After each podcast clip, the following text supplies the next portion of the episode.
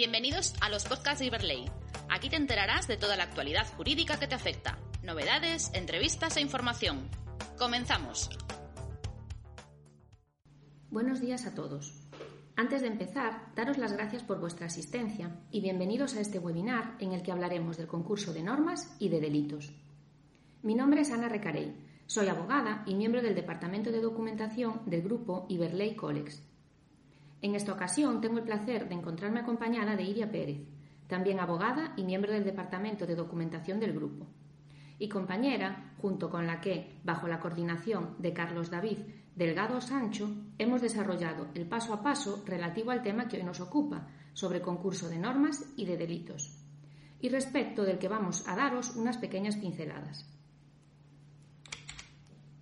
Para ello, hemos dividido esta presentación en siete bloques, en los que explicaremos brevemente las diferencias entre concurso de normas y de delitos, y los distintos tipos de concurso, real, ideal y medial, dando una pequeña explicación práctica tanto del cálculo de una refundición de penas como de la manera de calcular la pena superior e inferior en grado y la mitad superior e inferior de la pena. Para comenzar, partiremos de la diferencia entre el concurso de normas y de delitos. El concurso de normas se produce cuando una sola conducta podría ser calificada con arreglo a dos o más normas penales, pero solo una de ellas debe ser aplicada para no vulnerar el principio non bis in idem o prohibición de aplicar a una persona por los mismos hechos una doble sanción. Es decir, un mismo hecho puede ser calificado en dos o más preceptos penales, pero para evitar el quebranto del principio non bis in idem, solo uno de ellos resulta de aplicación. Por su parte, el concurso real de delitos se produce cuando una pluralidad de acciones ofende a diferentes bienes jurídicos y cada una de esas acciones constituye una infracción que es independiente de las demás. Es decir, se han realizado varios comportamientos que dan lugar a distintos delitos. El Tribunal Supremo ha dado unas pautas para saber cuándo estamos ante un concurso de normas, que parte de una valoración jurídica previa, en la que se analiza si la sanción aplicable por uno de los delitos es suficiente para abarcar la total significación antijurídica del comportamiento punible, en cuyo caso estaríamos ante un concurso de normas, mientras que si esto no fuera así, nos encontraríamos ante un concurso de delitos. Por ejemplo, cuando tenemos un delito de lesiones y un delito de agresión sexual, el Tribunal Supremo dispone que para que el delito de agresión sexual absorba la violencia ejercida sobre la víctima, hay que atender a si esa violencia se mantiene dentro de los límites de esa necesariedad instrumental, en cuyo caso el desvalor de su ejercicio quedará absorbido en la antijuridicidad del delito de agresión sexual, o si por el contrario supera esos límites, por exceder lo necesario para la agresión sexual y por tanto debe penarse con independencia. La punición del concurso real se regulan los artículos 73 y 75 del Código Penal. El artículo 73 establece que al responsable de dos o más delitos o faltas se le impondrán todas las penas correspondientes a las diversas infracciones para su cumplimiento simultáneo, si fuera posible, por la naturaleza y efectos de las mismas. La idea principal es que al existir en el concurso real una pluralidad de acciones que ofenden a diferentes bienes jurídicos, también existirán una pluralidad de delitos y una pluralidad de penas que se cumplirán de una manera simultánea siempre y cuando esto sea posible. Por ejemplo, una pena de prisión y una pena de multa podrían cumplirse simultáneamente. Por su parte, el artículo 75 del Código Penal dispone que cuando todas o alguna de las penas correspondientes a las diversas infracciones no puedan ser cumplidas simultáneamente por el condenado, se seguirá el orden de su respectiva gravedad para su cumplimiento sucesivo cuando cuanto sea posible. Por ejemplo, cuando tenemos varias penas de prisión que no pueden cumplirse de forma, de forma simultánea. Para corregir el exceso punitivo que pudiera derivarse de la aplicación de estos artículos, el Código Penal establece en su artículo 76 unos límites a la duración máxima de las penas que consisten en que el máximo del cumplimiento efectivo de la condena del culpable no podrá exceder del triple del tiempo por el que se le imponga la más grave de las penas en que haya incurrido, declarando extinguidas las que procedan desde que las ya impuestas cubran dicho máximo, que no podrá exceder de 20 años. Excepcionalmente, este límite se ve aumentado cuando estamos ante delitos que tienen penas especialmente graves. En estos casos, este límite máximo será de 25 años cuando el sujeto haya sido condenado por dos o más delitos y alguno de ellos esté castigado por la ley con pena de prisión de hasta 20 años. Cuando el sujeto haya sido condenado por dos o más delitos y alguno de ellos esté castigado por la ley con pena de prisión superior a 20 años, este límite máximo será de 30 años y será de 40 cuando el sujeto haya sido condenado por dos o más delitos y al menos dos de ellos estén castigados por la ley con pena de prisión superior a 20 años. También será de 40 años cuando el sujeto haya sido condenado por dos o más delitos referentes a organizaciones y grupos terroristas y delitos de terrorismo de la sección segunda del capítulo séptimo del título 22 del libro segundo de este código, y alguno de ellos esté castigado por la ley con pena de prisión superior a 20 años. La limitación se aplicará aunque las penas se hayan impuesto en distintos procesos, cuando lo hayan sido por hechos cometidos antes de la fecha en que fueron enjuiciados los que, siendo objeto de acumulación, lo hubieran sido en primer lugar. Para poder aplicar el artículo 76 y lo que se conoce como el triple de la mayor, es necesario llevar a cabo una refundición de penas. A la hora de proceder a la acumulación de condenas, se parte de la sentencia más antigua, y a esas se acumularán las posteriores, relativas a hechos cometidos antes de esa primera sentencia. Las condenas que se acumulen no podrán ser objeto de nuevas acumulaciones, pero en el caso de que su acumulación no sea posible, sí podrían incluirse en posteriores acumulaciones cuando sean susceptibles de ello. Para facilitar la comprensión, vamos a partir de un ejemplo, suponiendo que el penado tenga seis condenas por delitos cometidos entre el año 2005 y el 2010. En el cuadro figura la fecha de la sentencia de cada supuesto, junto con la fecha en la que se cometieron los hechos y la pena que se impuso, asignándole a cada supuesto un número para facilitar la explicación. Para empezar, tendríamos que analizar las distintas posibilidades y bloques que se pueden acumular para calcular cuál sería en global la opción más beneficiosa para el penado. Al partir de la sentencia más antigua, que en este caso es la de 1 de enero del 2010, y sumar las penas de las sentencias que condenan hechos cometidos con anterioridad a esta primera sentencia que nos sirve de base, vemos que antes de enero del 2010 se cometieron los hechos del supuesto 3, en julio del 2009, del supuesto 4, en marzo del 2008, y del supuesto 6, en febrero del 2009. Los hechos de los supuestos 2 y 5 no pueden acumularse con la primera sentencia, ya que han sido cometidos con posterioridad. A continuación, hay que realizar los cálculos para comprobar que su refundición beneficia al penado. Es decir, en este caso, las penas puestas en los cuatro delitos susceptibles de acumularse son de dos años, dos años y dos meses, un año y nueve meses y un año y seis meses de prisión. Esto hace un total de seis años y diecisiete meses, o lo que es lo mismo, siete años y cinco meses, que habría de cumplir el penado si los cumpliese de forma sucesiva. Si calculamos cómo quedaría la refundición aplicando el triple de la mayor, estaríamos ante una pena de seis años y seis meses, lo que beneficia al penado. Por otro lado, habría que mirar la posibilidad de acumular otros bloques, por ejemplo, las penas numeradas como 2 y 5. En este segundo bloque, la sentencia inicial sería la del 10 de mayo del 2011 y se podría acumular con la número 5, ya que los hechos de esta última se cometieron en diciembre del 2010. Pero si analizamos el beneficio para el penado, vemos que el triple de la mayor sería 9 años y 12 meses, 10 años, mientras que el cumplimiento sucesivo de las penas serían 3 años y 13 meses, o lo que es lo mismo, 4 años y un mes, por lo que no procedería a realizar la refundición de este segundo bloque.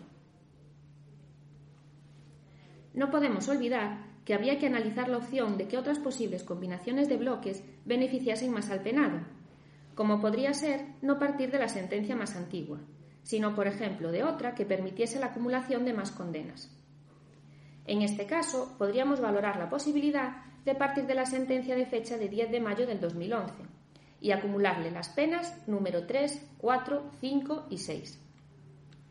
En este caso en concreto, no saldría más beneficioso, ya que el triple de la mayor serían 9 años y 12 meses, o lo que es lo mismo 10 años, lo que supone una pena mayor que el cumplimiento sucesivo. Por tanto, en nuestro ejemplo práctico, nos tenemos que quedar con la primera opción, pero siempre hay que calcular todas las opciones posibles para comprobar cuál sería la más beneficiosa.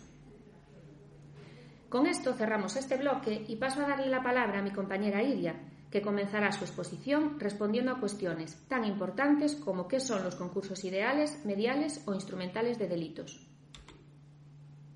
Muchas gracias, Ana, por tu exposición. Antes de entrar de lleno en la segunda parte del presente webinar, me presento. Soy Iria Pérez Golpe, abogada integrante del Departamento de Documentación del Grupo Iberley Colex y tras la explicación de mi compañera sobre la diferencia entre el concurso de normas y de delitos, la punición de concurso real y la refundición de penas, debemos afrontar la explicación de en qué consiste un concurso ideal y un concurso medial o instrumental de delitos. Además, responderemos a cuestiones tan relevantes como son el cálculo de la pena superior e inferior en grado, para luego finalizar explicando de una manera práctica cómo se calcula la mitad superior e inferior de la pena. Para analizar el concurso ideal y el concurso medial o instrumental de delitos, debemos aclarar que, según los artículos 75 y 76 del Código Penal, cuando todas o algunas de las penas correspondientes a las diversas infracciones no puedan ser cumplidas simultáneamente por el condenado, se seguirá el orden de su respectiva gravedad para su cumplimiento sucesivo, en cuanto sea posible.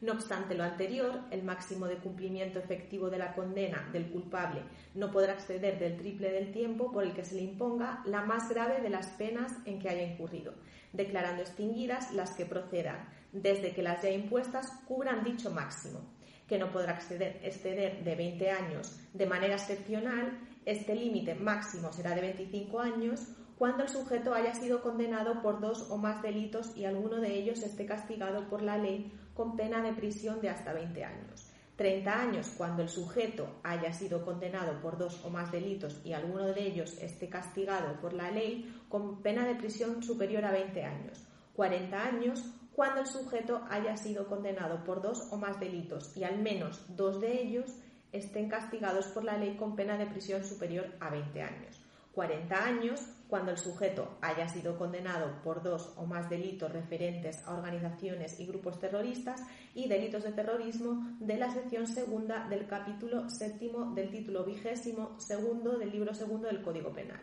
y alguno de ellos esté castigado por la ley con pena de prisión superior a 20 años cuando el sujeto haya sido condenado por dos o más delitos y al menos uno de ellos esté castigado por la ley con pena de prisión permanente revisable. Se estará a lo dispuesto en los artículos 92 y 78 bis de la referida norma.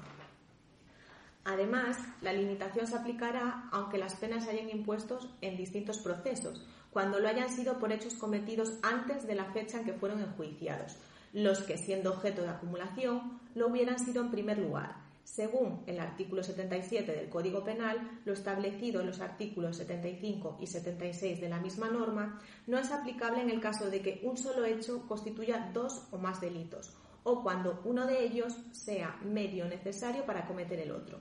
En el primer caso, se aplicará en su mitad superior la pena prevista para la infracción más grave, sin que pueda exceder de la que represente la suma de las que correspondería aplicar si se penaran separadamente las infracciones. Cuando la pena así computada exceda de este límite, se sancionarán las infracciones por separado y en el segundo se impondrá una pena superior a la que habría correspondido en el caso concreto por la infracción más grave y que no podrá exceder de la suma de las penas concretas que hubieran sido impuestas separadamente por cada uno de los delitos. Dentro de estos límites, el juez o tribunal individualizará la pena de acuerdo a los criterios expresados en el artículo 66 del Código Penal. En todo caso, la pena impuesta no podrá exceder del límite de duración establecido con anterioridad. A tenor del anterior, ¿cómo se calculará la pena superior en grado? La pena superior en grado se encuentra regulada en el numeral primero del apartado primero del artículo 70 del Código Penal. Literalmente dispone que la pena superior en grado se formará partiendo de la cifra máxima señalada por la ley para el delito de que se trate y aumentando a esta la mitad de su cuantía, constituyendo la suma resultante su límite máximo. El límite mínimo de la pena superior en grado será el máximo de la pena señalada por la ley para el delito de que se trate, incrementado en un día o en un día multa según la naturaleza de la pena imponer. Es decir, el límite máximo de la pena superior en grado será la suma resultante de la cifra máxima determinada por la ley para el delito concreto, sumando a la anterior cifra la mitad de su cuantía. Y el límite mínimo de la pena superior en grado será el límite máximo de la pena determinada por la ley para el delito concreto, sumando un día o un día multa atendiendo a la naturaleza de la pena a imponer. Como ejemplo del anterior, según el apartado primero del artículo 143 del Código Penal, el que induzca al suicidio de otro será castigado con la pena de prisión de 4 a 8 años. Así, el límite máximo serán 12 años de prisión, cifra resultante de los 8 años de prisión de pena máxima determinada por ley, más 4 años, que es la mitad de la cuantía de la cifra inferior. Y el límite mínimo será de 8 años más un día de prisión, cifra resultante de los 8 años de pena máxima fijada por la ley, más un día, es decir, la pena superior en grado del delito de inducción al suicidio va desde los 8 años más un día a los 12 años de prisión. ¿Y cómo se calculará la pena inferior en grado? De acuerdo con el numeral segundo del apartado primero del artículo 70 del Código Penal, la pena inferior en grado se formará partiendo de la cifra mínima señalada para el delito de que se trate y deduciendo de esta la mitad de su cuantía, constituyendo el resultado de tal deducción su límite mínimo. El límite máximo de la pena inferior en grado será el mínimo de la pena señalada por la ley para el delito de que se trate reducido en un día o en un día multa según la naturaleza de la pena imponer. En síntesis, el límite mínimo de la pena inferior en grado será la suma resultante de la cifra mínima determinada para el delito concreto, deduciendo la anterior cifra la mitad de su cuantía. Y el límite máximo de la pena inferior en grado será el límite mínimo de la pena fijada por la ley para el delito concreto, reduciendo en un día o en un día multa, atendiendo a la naturaleza de la pena imponer.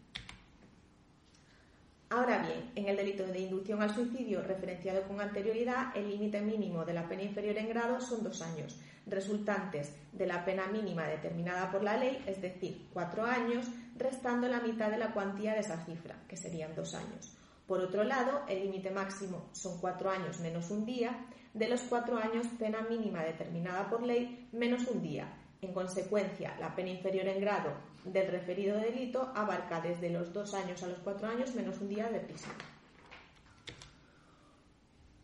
Por último, para calcular la mitad superior e inferior de la pena, utilizaremos como ejemplo el delito de inducción al suicidio de referencia. Así, para calcular la mitad superior e inferior de la pena, se debe sumar el límite mínimo de la pena, este es cuatro años, al límite máximo de la misma, es decir, ocho años, dando como resultado 12 años. Dicha cifra debemos dividirla entre dos, dando como, como resultado 8 años de prisión. Así, la mitad superior de la pena de 6 años más un día a 8 años de prisión, siendo la mitad inferior de 4 años a 6 años menos un día de prisión. No obstante, para determinar la mitad superior o inferior de la pena o de concretar la pena inferior o superior en grado, el día o el día multa se entenderán se estimarán indivisibles y actuarán como unidades de más o menos según los casos. Con lo anterior finalizamos el presente webinar. Gracias por vuestra atención. Gracias por haber llegado hasta aquí. Esperamos que la información te haya sido útil. Suscríbete y nos escuchamos en el próximo podcast.